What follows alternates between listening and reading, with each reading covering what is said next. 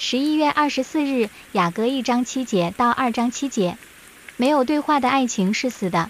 女子所爱的王是谁？他在哪里？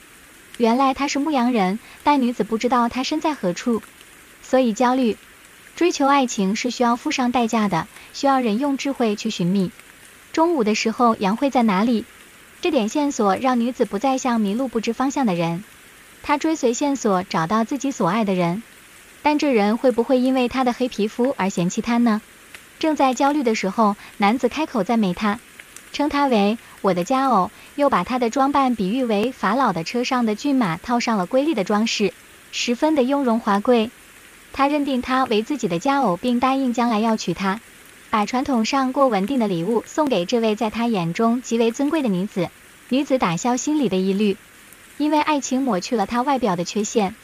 如今他们一起在牧羊的田里共进午餐，彼此吸引，心里互相怀念。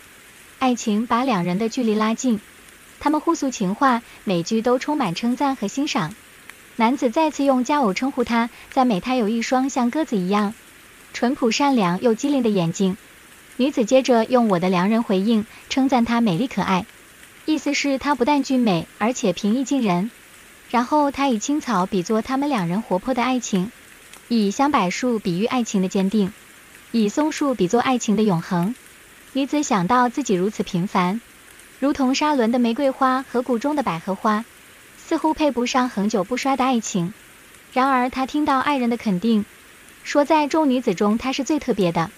此刻，她感受到爱情满意的生命力，犹如葡萄干能增进我力，也如苹果能畅快我心。